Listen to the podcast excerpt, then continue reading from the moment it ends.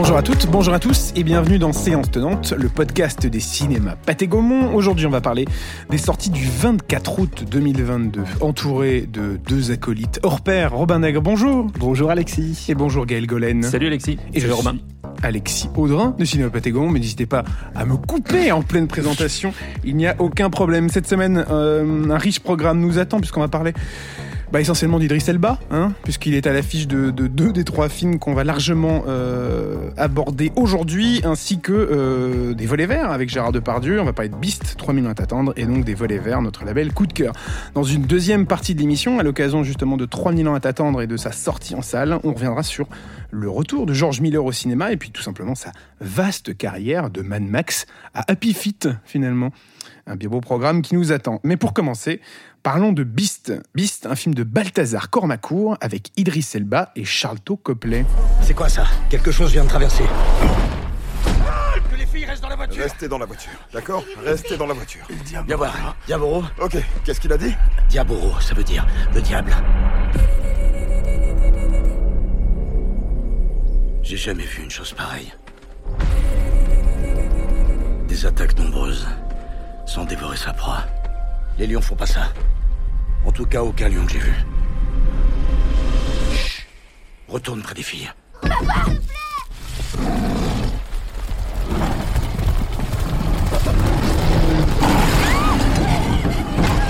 tous terrifiés là, Totalement. actuellement. Euh, autour de la table, Gaël, ça va Mais non, j'étais en train de me dire, ça me fait penser à presque un film de SF, quoi, une bande-annonce de film de SF. Donc c'est super, un survival. C'est pour ça qu'on a gardé à la fin le, le bruit du lion quand même, hein, pour Ouais. essayer de, de rester un petit peu dans la savane. Euh, on a pu euh, comprendre un petit peu vaguement ce qui se passait dans, dans cet extrait. Robin, de quoi ça parle, Piste? Bah, effectivement, c'est très simple. C'est euh, une famille en Afrique qui va être confrontée à une attaque d'un lion un petit peu méchant. Un petit peu méchant. il, il- il a, il a une, une certain- une certaine, euh, Il a une certaine taille une- déjà, une certaine taille déjà, et une puis- certaine, un certain appétit. et puis il est pas très content, de Exactement. manière générale. Mais il a Idriss Elba en face, donc ça Voilà. compense. C'est c'est deux belles, euh, deux belles stars euh, à l'affiche de, de Beast. Euh, Beast, c'est un peu les dents de la mer dans la savane. Tout à fait. Bah, de toute manière, dès que maintenant on pense à un film avec euh, une attaque d'animaux, on pense avant tout aux Dents de la Mer. Tu es en train de dire que Les Dents de la Mer est un film de référence? Euh, je sais pas. Attention, Est-ce que hein. Spielberg est une référence Euh, je ne sais pas. pourrait aller Oula, oula. Euh, donc oui, Beast forcément fait un petit peu penser à ça, mais avec donc une attaque de lion en Afrique. Et c'est plutôt pas mal quand même. C'est vraiment surprenant comme film parce qu'on s'attend peut-être à avoir déjà vu un peu ce genre-là mille fois avec toujours les mêmes poncifs. Et au final, euh, Beast arrive à surprendre, notamment grâce à sa réalisation, qui est le point principal pour moi. Carrément, une réalisation que l'on doit à Balthazar Cormacourt, un monsieur qui s'est fait connaître au cinéma pour bon nombre de films, euh, notamment pour Everest. Son dernier film d'ailleurs, avant Beast, si je dis pas de bêtises. Ah, je vois des, bêtises, hein. je vois des Est-ce regards. que tu dis euh, une un petit bêtise peu- Alors, Là, la est-ce question, que c'est est-ce qu'on vérifie immédiatement ou pas? Et non, il a fait à la dérive. Oh, ma Oh là là. crédibilité. Aïe, aïe, aïe. Aïe, aïe, aïe, la crédibilité journalistique On prend un qui coup. s'écroule. Euh, Mais bref. Everest est donc le film quand même Ouais. qu'on a un petit peu en tête. Et... Et euh, mais donc ouais, c'est un, c'est un, c'est un réalisateur qui, qui propose dans Beast euh, tout un tas de trucs ultra intéressants.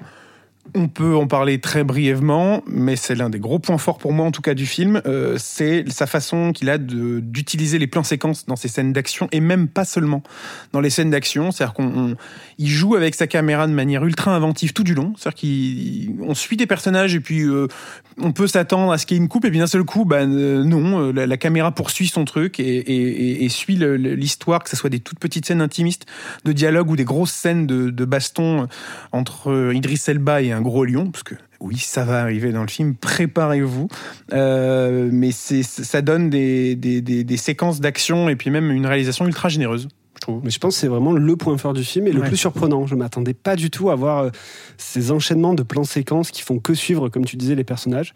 Et euh, autre point que j'ai beaucoup aimé dans ce film, c'est la façon dont euh, le, le réalisateur joue avec les espaces. Mm. Parce qu'on a forcément euh, cette nature avec des espaces qui sont ouverts et qui ne s'arrêtent jamais. Mais à côté de ça, un espace ouvert, c'est euh, c'est pas une sécurité pour autant. Non. Et donc, euh, le réalisateur joue avec ces espaces où il enferme pour mettre en sécurité ses personnages, les protagonistes, dans des petits lieux on a l'impression qu'ils sont en train d'étouffer avec euh, cette menace qui rôde autour. Et, et je trouve qu'il joue très bien avec ces, ce- ces deux aspects-là tout au long du film. Et donc c'est un film avec Idriss Elba, on l'a dit, qui est, qui est vraiment génial euh, dans ce film-là, en rôle titre en plus, dans un gros film d'action, comme ça, ça arrive pas non plus tous les jours. Mais aussi Charlton Copley, qu'on avait découvert dans quel film, Gaël? Bah, District 9, c'est le, le- le- le copain de Neil Blomkamp. Neil Blomkamp. Le fameux. Le fameux. Moi, je, je- je voulais juste. euh, je, je pensais à ça, j'ai pas vu euh, le film, j'étais en vacances. Oh là là Euh, Les non, masques mais- tombent. Non, non, je, pensais à ça tout à l'heure. Je, trouve que Cormacourt, c'est un, cinéaste intéressant, notamment sur le plan du survival. C'est-à-dire que Everest, il y avait déjà ça. Mm. Et il y avait aussi ça un petit peu dans, dans Contrabande, dans, dans l'idée d'utiliser de, de- de- des- des lieux fermés, le bateau, les, les- les trucs comme ça. Et je trouve que c'est un, un cinéaste qui effectivement sait utiliser des topographies en fait pour euh, pour faire monter la pression, pour faire monter le suspense. Je trouve ça, euh, c'est un, un cinéaste vraiment intéressant. Euh, Charles Copley, ouais. J'ai juste vu sa tête dans la bande-annonce et je me suis dit que franchement, euh, évidemment, il y a Idriss Elba, mais là, j'avais envie d'aller le voir euh, pour lui parce que là, il est pas grimé, il a, il non, a non, c'est vraiment, il est voilà. vraiment naturel Ouais. et il a une espèce de. de Il de est très drôle en fait. Il est super drôle, il est, il est, il a un charme fou, je trouve. Il, il est, euh, c'est un espèce de baroudeur, quoi, Mhm. qui lui vit sur place, vit en Afrique guide, du Sud. C'est le guide en fait. C'est-à-dire que lui, il habite en Afrique du Sud, il travaille dans une espèce de grande réserve pour protéger les animaux, tandis qu'Idriss Elba, lui, habite euh, je ne sais où, euh, en Europe, non, aux États-Unis. Aux États-Unis. Et vient en vacances euh, justement en Afrique du Sud retrouver ce personnage-là. Et ensuite, il se passera tout un tas de choses qu'on laisse, qu'on laissera les spectateurs découvrir bien sûr. Mais, mais il a, il a ce personnage ouais, de, de guide et de, il prend par la main le spectateur tout autant qu'Idriss Elba pour l'emmener dans cette, dans cette jungle un petit peu dangereuse. Et il est très attachant aussi. Mm. Comme tous les personnages d'ailleurs du film. Je trouve qu'il y a une belle écriture des personnages qui sont pas que des archétypes pour euh, servir l'action et les péripéties. euh, ouais. Voilà, exactement. On sent quand même qu'ils ont une certaine vie et des, des- des problématiques et des relations euh, assez bien euh, développées. Et euh, en fait, de toute façon, les survival, euh, ça passe par l'attachement au personnage. hein. C'est souvent c'est ça, ça, sinon, qui fait euh, que c'est réussi ou pas. si Donc, tu t'en euh, fiches de ce qui exactement. au personnage, bah, de- En plus de la menace et de comment elle est représentée et filmée. Et donc là, bah, tous, les, tous les points sont plutôt bien remplis, je trouve, avec euh, Beast. bien belle promesse de cinéma. Beast, c'est un film à découvrir dans les cinémas Pathé Gaumont en 4DX, bien sûr, pour se sentir euh, attaqué euh, par, euh, par Est-ce que, est-ce que, est-ce que des, des lions sont lâchés, euh, Mais- des fauves sont lâchés dans les cinémas Idriss Pathé Elba. Gaumont C'est la promesse. Alors après, est-ce que je ne peux pas promettre que l'effet d'un Idriss Elba dans chaque salle de cinéma, à chaque séance, sera, sera là. Mais le fait est qu'il est à découvrir en 4DX dans tous les cinémas Pathé Gaumont. Un film qui, lui, ne sera pas à découvrir en 4DX, mais qui est notre label coup de cœur, c'est Les Volets Verts. Un film de Jean Baker avec Gérard Depardieu, Fanny Ardant et Benoît Poulvorde. Tu sais que tout Paris t'attend. Il t'adore, le public. Je vous admire, j'ai... je vous aime vraiment beaucoup. J'ai envie d'arrêter tout, le théâtre, le cinéma. J'ai envie d'aller au bord de la mer. Viens, on va prendre un verre. Je peux pas, je suis déjà prise. Elle est plus là, elle est plus là, voilà. Qu'est-ce que t'espères, au juste Je sais pas, je m'explique pas. Quand on aime, est-ce qu'il faut pas toujours espérer Vous avez pu reconnaître de grandes voix du cinéma français euh, et francophone, puisqu'il a Benoît Poulvorde autour de la table. Euh, les volets verts, de quoi ça parle En quelques mots, Gaël? D'abord, je voulais savoir, c'est pas en 4DX, mais est-ce que c'est en IMAX? Parce Mais- que c'est quand même un film sur Gérard Depardieu, donc il faut que vrai. ça, ça tout, C'est- tout l'écran, un quoi. monstre du ça. cinéma qui mériterait le plus grand des écrans, mais non, malheureusement, il ne sera Non plus. pas en IMAX. Bon. Je suis désolé. Euh, ça parle de Gérard Depardieu. Ça parle de Gérard Depardieu, c'est-à-dire un acteur. euh, c'est une adaptation de Simon d'abord, et Mhm. c'est un acteur qui, euh, à qui en fait on annonce, le médecin annonce que euh, bah, qu'il en a plus pour très longtemps en fait, qu'il a des problèmes de cœur et qui lui conseille de bah, d'arrêter euh, tous ses excès. Et c'est le moment où cet acteur va se remettre en cause, va remettre sa vie en cause en fait, retrouver une ex qui est jouée par Fanny Ardant avec qui il joue une pièce de théâtre, tomber amoureux mais platoniquement d'une jeune assistante et, voilà, c'est ses derniers instants de vie. C'est le retour du duo Depardieu-Baker qu'on avait déjà euh, vu au cinéma dans Elisa en 95 euh, et euh, Tête en friche en 2010. Deux gros succès euh, au cinéma français. Ils se retrouvent tous les 10-15 ans euh, pour faire leur film, Les Volets Verts. C'est euh, Qu'est-ce qu'on en a pensé de ce film? Moi j'aime bien. Bah, bah, bah, bah, bah, bah, le type qui a l'air un peu gêné. Bah, bah, bah, Alors, bah, faut pas hésiter, bah, non, bah non, je vais le dire. Moi, il faut d'abord, il faut aimer Gérard Depardieu pour aller voir ce film parce qu'encore une fois, c'est vraiment un film sur Gérard Gérard Depardieu.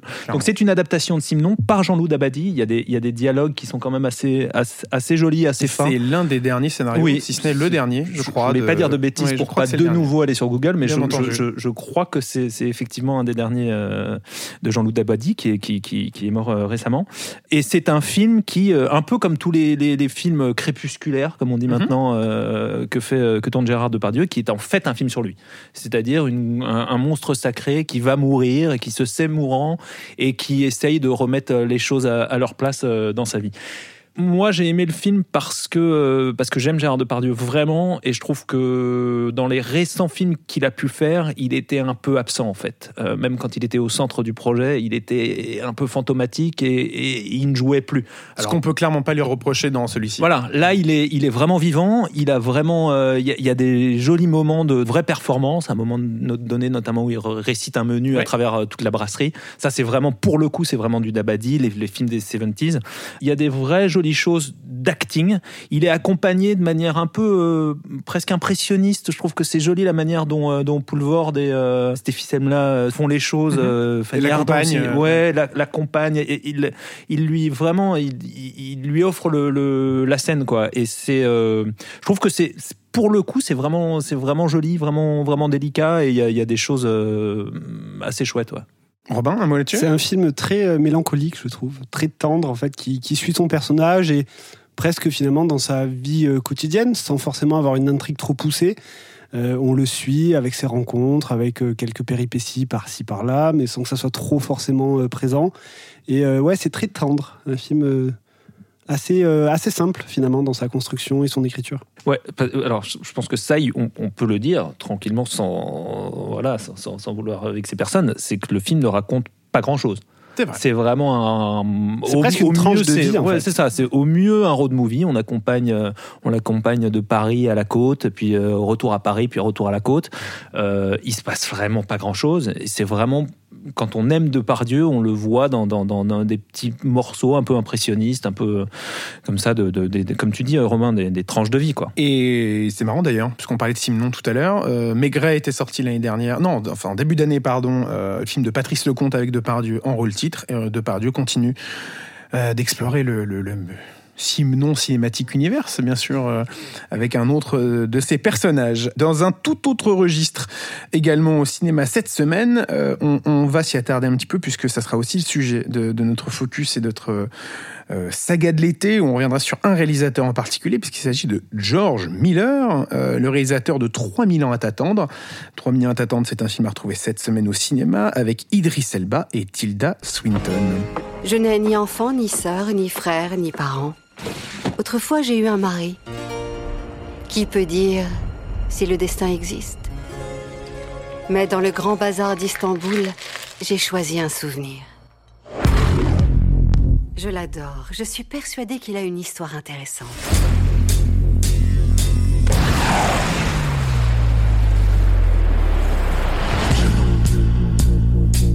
Quel vœu souhaitez-vous que j'exauce? Qu'est-ce que votre cœur désire le plus?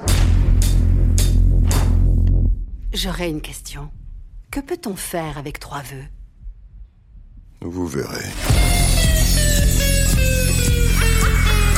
Qu'est-ce qu'on peut faire avec trois vœux? Et une vaste question euh, à laquelle on essaiera bien entendu pas de répondre aujourd'hui. Euh, mais donc 3000 ans à t'attendre en quelques mots, sans divulgacher quoi que ce soit du film. Ça raconte, comme on a pu l'entendre, l'histoire du, du personnage d'Alieta, qui est interprété donc par Tilda Swinton. Alitea. Et j'ai dit Alieta. Ouais, c'est pas du tout la même chose. Non, parce en qu'en plus, alors, je m'en sers jamais, mais euh, là, je pense que c'est le moment ou jamais, parce que ma mère écoute. Oui, Euh, bien sûr. On la salue d'ailleurs. Al- Alitea, c'est c'est du grec. Ça, ça vient de aletheia, qui en grec veut dire la vérité.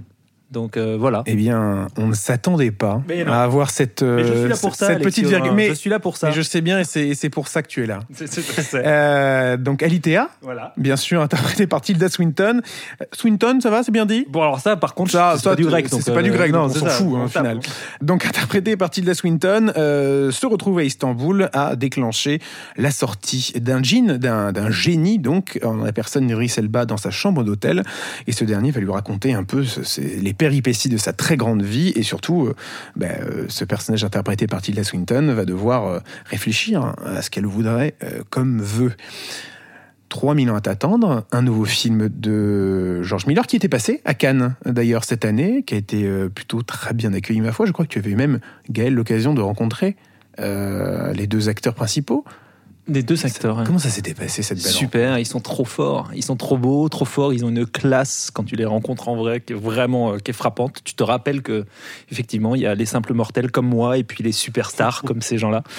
Ils sont super et euh, moi c'est un film que j'ai euh, vraiment vraiment beaucoup aimé euh, pour une raison euh, toute simple, c'est qu'on s'attendait tous à voir enfin on espérait tous que George Miller allait euh, nous sortir euh, la, suite de Fury Road euh, de son chapeau. Et puis d'un seul coup, on tombe sur ce film qui est l'antithèse de Mad Max. C'est-à-dire c'est un film en chambre close, puisque tout se déroule dans une chambre d'hôtel. Et que le récit des, des, des, des- aventures de ce jean euh, nous propulse dans des, dans des mondes fantastiques qui sont des petites en fait des petits segments euh, des petits segments de vie euh, à travers toute l'histoire. Je trouve ça brillant, c'est un film concept, un film qui, qui brasse euh, qui brasse tous les, les, les grandes thématiques de, de, de, de Miller et, euh, et je trouve que c'est un film surtout et je pense qu'on en avait besoin à Cannes et je pense qu'on en a besoin aujourd'hui. C'est un film profondément optimiste, qui a une foi euh, dans, dans, dans, dans l'homme, dans, dans, dans l'amour, dans vraiment qui, qui, qui- qui rayonne et qui, euh, et qui, qui, qui procure, quand on accepte de se laisser embarquer, qui procure un vrai sentiment de, de, de, de plénitude. Quoi. Mais dans le cinéma aussi. Et dans le cinéma, Parce que c'est une vraie proposition originale de cinéma, euh, comme on en voit rarement aujourd'hui. C'est lié à aucune franchise, à rien du tout. C'est un scénario original, une proposition originale. C'est fantastique à découvrir sur grand écran parce que, comme tu l'as dit, c'est censé se passer uniquement dans une chambre d'hôtel. Sauf que le fait est que le génie, quand il raconte ses histoires, c'est pas juste du euh, quelques mots sur un scénario. On y va, on va découvrir les personnages dont il parle dans les contrées euh, qu'il décrit et c'est sublime. C'est juste, ça pourrait être des petites vignettes de 30 secondes en mode on montre un peu la couleur, sauf que le fait est que c'est des vraies scènes du film qui se déroulent là-bas. Et je trouve aussi que c'est une des forces de, de ce film-là et de Miller sur, euh, sur 3000 ans. Bah, tout à fait. Et puis, justement, pour revenir sur euh, Miller, on sent que c'est un, cinéphile, un cinéaste et un cinéphile passionné. Et euh, avec ce film, il revient finalement un peu à. C'est une lettre d'amour au conteur d'histoire et il est lui-même un conteur d'histoire et on va suivre des personnages qui se racontent leur histoire. Donc, il y a quelque chose d'assez méta presque dans tout ça où. il revient vraiment à la source en fait de son cinéma et presque du cinéma tout court et de la fiction et de, comme le film le dit dès le début, euh, euh, l'humanité a toujours eu besoin de se raconter des mythes, des histoires, d'avancer grâce à ça. Et je trouve ça assez passionnant de, de le voir grâce à ces personnages qui sont enfermés, comme tu disais Gaël, dans une chambre d'hôtel et qui ont quand même eu des vies et des choses à raconter. Donc c'est à nouveau très touchant, euh, c'est magnifiquement interprété.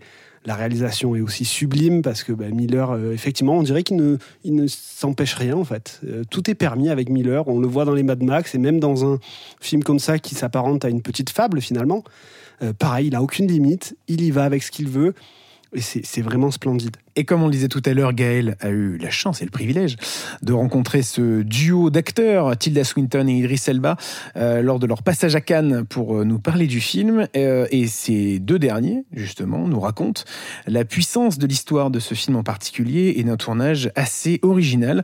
On vous traduit tout ça juste après. Uh, it was very interesting because when we were first talking about the shoot, it was Idris's idea and a very brilliant one that we should shoot the stories first, so that when he tells Alethea the stories, they already exist. So he's mm-hmm. actually reporting what already happened. He's not he's not having to imagine it either. He's laying it out.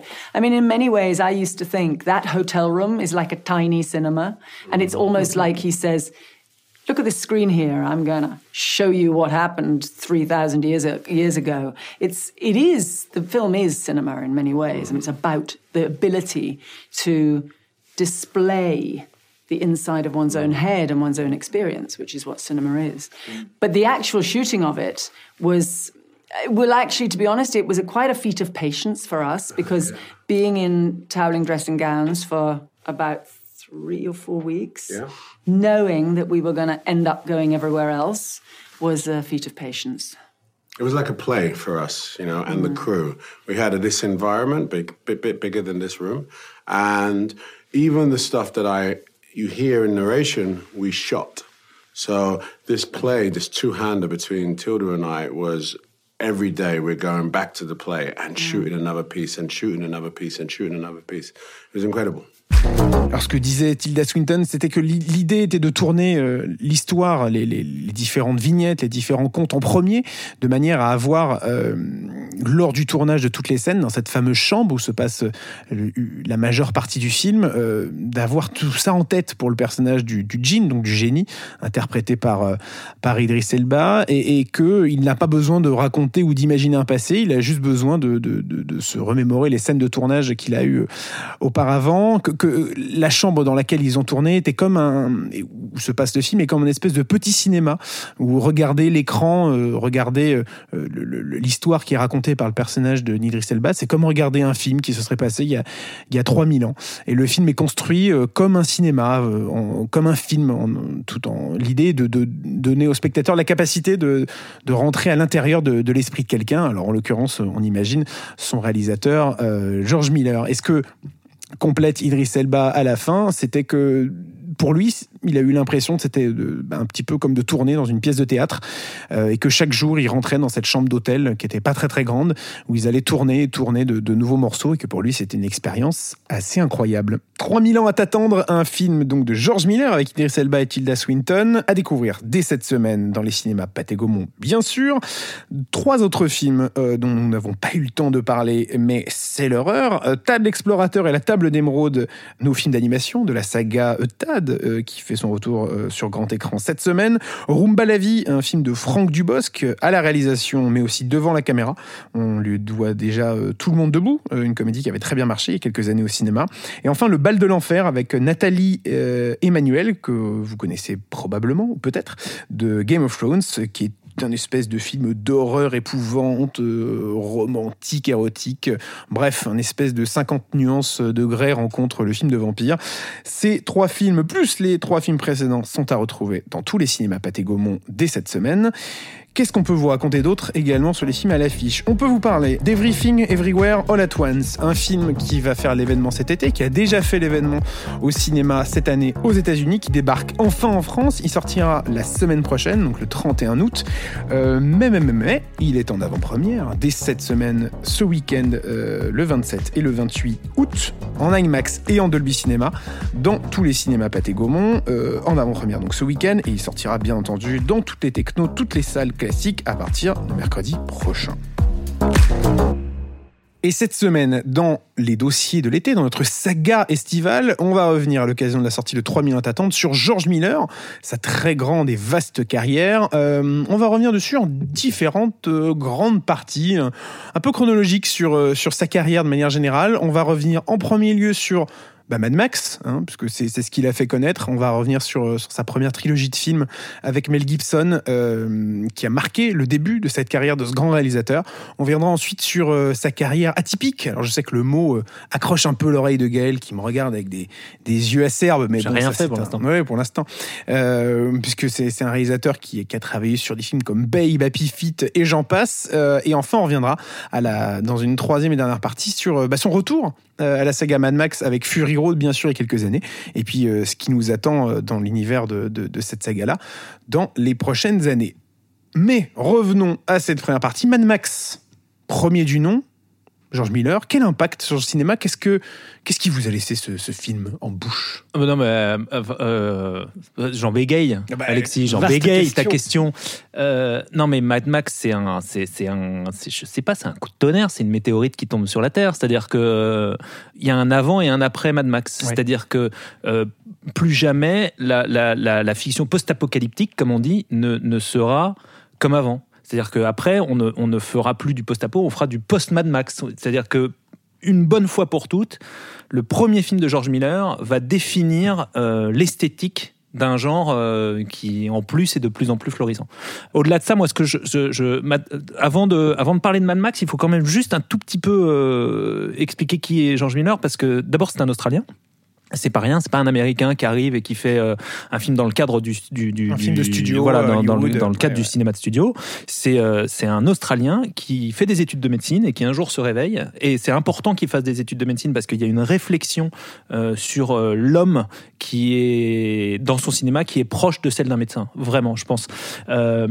Mais au-delà de ça, c'est quelqu'un qui qui est dans, dans, les outbacks, enfin à Sydney, où je, je- je- voilà, et qui qui voit que le cinéma australien est en train de, de, de prendre de plus en plus d'importance. Il y a un de ses copains notamment qui s'appelle Peter Ver euh, qui, qui, qui est en train de, qui a déjà fait des films euh, manifestes et fondamentaux comme euh, La Dernière Vague ou euh, comme les, les voitures qui ont mangé Paris, qui sont des, des, des films où on sent qu'il y a une il y a, il y a une envie de faire du cinoche. Et lui arrive et et avec trois bouts de pellicule, un, un jeune type qu'il a rencontré comme ça qui s'appelle Mel Gibson et, et surtout une envie de faire de- de raconter des histoires, il fait effectivement Mad Max. Et, Mad Max, le premier, pour moi, c'est euh, euh, c'est un film qui, est, qui me semble absolument génial parce que c'est à la fois un mythe, à la fois un univers, une sensation. Et surtout, c'est une énergie. Et je pense que le cinéma de George Miller, il se définit par ça, c'est-à-dire c'est de l'énergie. Euh, en dehors de l'histoire, il y a, y a, un truc de, de, de, de brut qui propulse l'histoire et qui, même si on a l'impression que ça raconte pas grand-chose, en fait, ça, ça dit des, des, des choses sur la société, ça capte des trucs parce qu'il y a cette énergie, ça capte des trucs qui sont dans l'air. Euh, Mad Max, par exemple, pour moi, c'est aussi le premier film punk. C'est-à-dire que c'est un film qui a défini, euh, je disais la, la, la, la, la fiction post-apo, mais ça a défini aussi euh, l'esthétique punk. Et beaucoup de, de, de, de groupes qui vont naître à la fin des années 70 ou des, au début des années 80 seront complètement par, obsédés par ça. Même Johnny cette- Hallyday, cette imagerie-là Ouais, du personnage, euh, Exactement. ouais, avec le sa cuir, voilà. ouais. Et, et- et quand on regarde Mad Max, ça raconte pas grand chose en fait. C'est un type euh, au volant de sa bagnole, euh, sa Dodge Charger, qui va se venger. Mais la, la manière dont il avale euh, les, les kilomètres, la manière dont, dont- dont on rentre progressivement dans sa folie, je trouve qu'il y a effectivement cette énergie qui est en fait pour moi comparable à celle de, des films muets. Euh, euh, il, il le- il les cite souvent. euh, C'est Buster Keaton, c'est les premiers Ford. C'est voilà. Et je pense que au, au cœur du cinéma de, Miller et surtout au cœur de Mad Max, il y a ça. Il y a l'énergie. Une carrière atypique attend euh, ce réalisateur George Miller euh, au sortir de, de, de cette trilogie Mad Max. Euh, quels films vous vous ont marqué dans cette, euh, dans cette carrière-là, dans cette filmographie de George Miller par la suite? Si je dis tous, tu vas pas accepter ma réponse. Ça va être un peu long. Ouais, c'est ça. hein. Ça va être un poil long. Moi, j'adore Babe, personnellement, qui est un film qui est pas. Alors, il, il produit le premier de mémoire. Je crois qu'il produit le premier et il réalise le deuxième, ou l'inverse. Mais, mais, mais les deux Babes sont fantastiques. Mais j'ai un, un faible pour Lorenzo, qui est, euh, qui est un film extraordinaire qui n'a rien à voir avec, euh, en apparence, qui n'a rien à voir avec ce qui- ce qui- ce qu'il a fait euh, avant et ce qu'il fera après, puisque ça raconte l'histoire d'une famille qui va entourer euh, un petit enfant qui est condamné, qui a une maladie et qui est condamné à, mourir, mais, mais les parents vont se battre pour essayer de, de, de trouver le remède qui va le soigner, malgré ou face à la médecine. Et Ce que tu disais tout à l'heure par rapport à son rapport, enfin bah, ses études. euh, Alors il y a ça euh, évidemment, et puis il y a encore une fois euh, le- la science contre le réel. Il y a qu'on retrouve dans notre minutes 3000 ans, attendre. Il y a il y a le- le- la volonté de faire un, un film qui c'est tout tout petit truc, une espèce de, de petit euh, drame en, en- en chambre presque, mais qui prend des proportions universelles. Je trouve que tout est concentré, en fait, tout le, le- le- le cinéma et les thématiques de, de- de Miller sont concentrés dans ce film qui est, qui est une merveille, qui a, qui a jamais marché comme, euh, comme il, aurait dû, et qui est, qui est vraiment un film à rattraper. Robin Mm, bah alors donc pour sortir également des plus connus que sont Babe et Happy Feet, euh, moi je On reviendra pense, d'ailleurs hein, sur, le, sur ce cas euh, Happy Feet et Babe, parce que finalement c'est quand même euh, particulier dans, dans la, dans la filmographie Bah, en fait, comme ça. Mais vas-y, mais vas-y, Alors, parle, ça parle marche, ça. On, on se disperse. Donc, euh, Les Sorcières This Week, euh, donc il a fait après euh, les, les trois Mad Max. Miller, on, on sent, même s'il a sa, sa- sa folie justement avec l'univers Mad Max qu'il a créé, que c'est un cinéaste qui aime le genre et le fantastique. Et bon, bah, ça se vérifie aujourd'hui avec euh, 3000 ans à t'attendre. Et, et je trouve qu'avec Les Sorcières This Week, c'est déjà une façon de d'aller dans la mythologie à sa façon et euh, de s'amuser avec. Donc c'est peut-être pas le plus grand film de Miller. Je pense que voilà, il y, en a des meilleurs, mais euh, c'est encore une fois un cinéaste qui essaye de euh, d'aller dans une nouvelle direction à chaque nouveau projet. Et euh, je, je pense, comme tu disais Gaël, que ça vaut le coup de découvrir tous ces films en fait, tout simplement. Et puis c'est un film déconnant, je trouve, Les Sorcières Mm. d'Eastwick, qui est vraiment. euh, Bah, c'est son de- humour un peu, Ouais. euh, un peu presque cynique Ouais. qu'il a parfois, ou euh, qui sort justement de l'humour euh, hollywoodien ou américain qu'on a l'habitude de voir, et, et sa petite patte à lui avec sa personnalité euh, marche bien. Il réalisera donc ensuite Happy Feet et Happy Feet 2. Deux films qui ont marqué, je pense. euh, Bah, ne serait-ce que, que pour voir euh, Brad Pitt euh, en crevette euh, débiter des élucubrations philosophiques, il faut voir ce film. Si seulement ça pouvait être le nom de cet épisode. Brad Pitt en crevette. Quel dommage, quel dommage. Et enfin, voilà, pour, pour terminer ce- ce- cette partie focus sur, euh, sur ce réalisateur de, de légende, pour Gaël, parce que là... euh, après- légende avec un S, en de- plus. Bien sûr, de légende. De légende, au de légende. pluriel. Euh, parlons un peu de son retour euh, à Mad Max, parce qu'on a parlé de ses débuts, de, de sa filmographie euh, qui a suivi derrière. Mais c'est aussi son retour à Fury Road, euh, qui a bouleversé euh, le cinéma hollywoodien, le cinéma d'action en général en, en 2015. Il a rebousculé les lignes. Même il a, il a donné une leçon à tout le monde. Oui, c'est ça. Il a dit, simplement. il a hein. dit attendez, je me suis amusé avec des cochons et des pingouins euh, depuis Je vais euh, vous une montrer d'années. comment on réalise un film d'action. Voilà, je vais prendre Tout des simplement. camions, du propane, et je vais tout faire péter dans un désert. Et, Et- au-delà de ça, il y a un grand film de cinéma Et derrière. à 75 ans. À 75 ans, on en reparlera quand nous, on sera à cet âge-là. Est-ce qu'on sera capable de faire tout ça? Je ne sais pas. Mad Max Fury Road, ça sort en 2015. C'est quelle euh, leçon de cinéma pour Hollywood, pour le cinéma d'action en général, un, film comme ça qui sort sur grand écran? C'est revenir en dur au moment où, euh, les cinéastes s'amusent avec leur fond vert, leur fond bleu, euh, etc. Lui, il dit d'abord je vais revenir en dur. Ensuite, il y a on est aussi dans l'ère des, des, reboots, des sequels, des machins. Lui, il reprend tout à zéro, un autre acteur, une autre histoire, et, il, refait sa franchise. Encore une fois avec cette idée de, de l'écologie. Je trouve que c'est c'est intéressant sans, vouloir mettre des, cinéastes euh, qui au fond n'ont pas grand chose à voir, mais, mais pourtant moi j'a- j'arrive pas à les dissocier totalement. Je trouve que il y a aussi cette euh, presque comme chez euh, James Cameron, chez, chez George Miller, la capacité de, de c'est ce que je disais tout à l'heure sur le premier Mad Max et le mouvement punk, c'est-à-dire la capacité de, voir son époque en fait, de, de, sentir l'époque et de, et de parler des choses qui sont au cœur de l'époque. Mad Max c'est aussi un grand film sur l'écologie et sur, sur ce qu'on qu'on est en train de vivre quoi. Et je pense que si ça, je, crois au fond que la- si je devais vraiment synthétiser, je crois au fond que la grande euh, la grande force de, de, de, Miller, c'est qu'il parle à l'inconscient collectif. Il sait à tous les moments comment s'adresser à, euh, à, l'esprit du temps. Quoi. Et, et- quand on regarde, c'est ce que je disais tout à l'heure, quand on, quand on parlait de 3 millions à t'attendre, je trouve que y a, le, film a un message ultra positif pourrait passer pour un truc un peu niais presque, euh, mais je trouve que c'est de ça dont on a besoin aujourd'hui. Robin? Je suis assez d'accord. Et puis, euh, pour moi, euh, Fury Road, c'est euh, la façon qu'a Miller de montrer qu'on n'a pas besoin en fait, de faire parler ses personnages quand on sait faire parler l'action. Et euh, c'est vraiment une leçon d'action qu'il donne pendant deux heures. Et même, je vais aller plus loin, on- n'a pas besoin d'histoire quand l'action suffit euh, à raconter quelque chose. Et c'est vraiment ce qui montre, c'est un aller-retour dans le désert, tout simplement. Mais avec euh, une folie derrière qui est euh, sans limite. Là encore, comme on disait tout à l'heure, il ne se refuse absolument rien. Et euh, je, je, je sais pas, je pense que ça a été vraiment une, une claque totale euh, en 2015. Ça l'est toujours aujourd'hui. Comme tu disais, c'est le retour aussi au concret, au cinéma d'action concret, euh, palpable. Et euh, un petit mot sur Tom Hardy, qui reprend le rôle aussi euh, d'une très belle façon. Et euh, Charlize Theron, qui peut-être lui vole la, la vedette. Euh, incroyable. Mad Max Fury Road, euh, meilleur blockbuster de ces dernières années. hein. Ça, ça, ça reste. Est-ce que, est-ce que, est-ce que, est-ce que vous saviez, je ne sais pas si c'est su à ce point, mais est-ce que C'est vous l'heure de saviez qu'il n'y a... l'anecdote. Non, ouais, Il exactement. peut-être un petit jingle, hein, ouais, c'est ça, pour l'anecdote. tonton Gaël. Euh, est-ce que vous saviez que il n'y a pas de, il n'y a pas de scénario en fait? C'est ça. Tout avait été fait avec des Des storyboards Ah ouais. C'est un film qui est uniquement storyboardé. Pas un seul ligne de, de, de, de- de script, vraiment juste du storyboard. Comme quoi. Mais c'est c'est un peu en fait. euh, Je vous laisse avec ça, je pars. Ouais, c'est ça, la porte claque.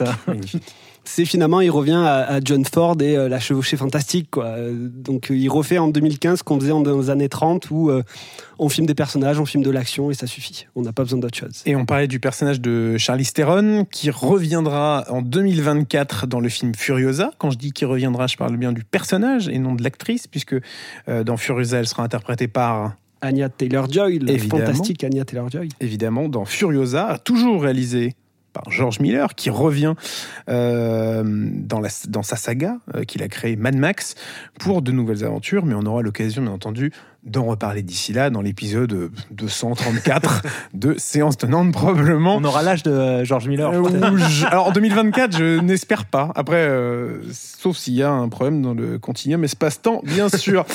Euh, revenons brièvement sur les trois sorties de la semaine qui étaient à savoir Beast, les volets verts et 3000 ans à t'attendre. Pourquoi faut-il aller voir Beast, un film d'ailleurs disponible en 4DX, je le rappelle. Euh, Gaël? Ben, j'en sais rien, mais euh, moi j'ai envie. Ah, mais de tu l'as voir- pas vu Mais non, mais mais. Oh là là, non, oh, mais l'échec. moi j'ai envie Oh, d'aller. l'erreur. Non, mais moi j'ai envie d'aller le voir. Alors pour, euh, attends, pourquoi tu as envie d'aller le voir, Gaël? pas mal. Voilà, ça. et ben, et ben, moi j'ai envie le- d'aller le voir d'abord parce que vous m'avez convaincu. Oh là là. Ouais. Oh, c'est émouvant. On est ému. J'ai une petite larme. Euh, non, non, mais je, je serai là pour un film de Cormac C'est toujours intéressant, je trouve. Donc euh, voilà. Ça, ça- président du fan club français Exactement. de Cormacure. Euh, donc je repose ma question à Robin. Pourquoi faut-il aller voir Beast? Alors, donc moi, oui, parce que je, je l'ai vu, donc ça serait pour euh, l'utilisation des plans de séquence. Moi, j'ajouterais pour euh, le duo Idris Elba, euh, Charlton Copley, qui est vraiment génial dans le film. Euh, les volets verts, tout le monde l'a vu. Pourquoi faut-il aller le voir cher Gérard Gaël Depardieu. Gérard Depardieu? Gérard Depardieu, pareil. Voilà, je pense que tout le monde est d'accord. C'est notre, c'est le label coup de cœur des cinémas Pathé Gaumont cette semaine. Et enfin, 3000 ans à t'attendre. Pourquoi faut-il aller le voir, Gaël? Euh, le duo Idris Elba et euh, Tilda Swinton. Robin Pour euh, George Miller, ce conteur qui nous montre des euh, conteurs d'histoire. Et moi, j'ajouterais pour l'expérience de cinéma, dans tous les sens du terme, qu'il s'agisse de la salle de cinéma ou du cinéma en tant qu'art. Euh, eh bien, écoutez, on, on a fait un tour d'horizon assez complet de ce qui euh, sera à retrouver cette semaine dans les salles. Euh, merci beaucoup, Gaël, d'avoir été avec nous aujourd'hui. Merci Alexis. Merci beaucoup, Robin. Merci Alexis. Merci à toutes et à toutes. Euh, merci de votre fidélité. Vous êtes de plus en plus nombreux à nous écouter et nous en sommes absolument ravis. Prenez soin de vous et à bientôt au cinéma. À bientôt au cinéma. Pour qui je me prends Je suis pas sur, euh, je suis pas au cinéma moi. Ce que tu dis à chaque fois? Je dis ça à chaque fois? Je Et à bientôt au cinéma? Je suis quasi sûr.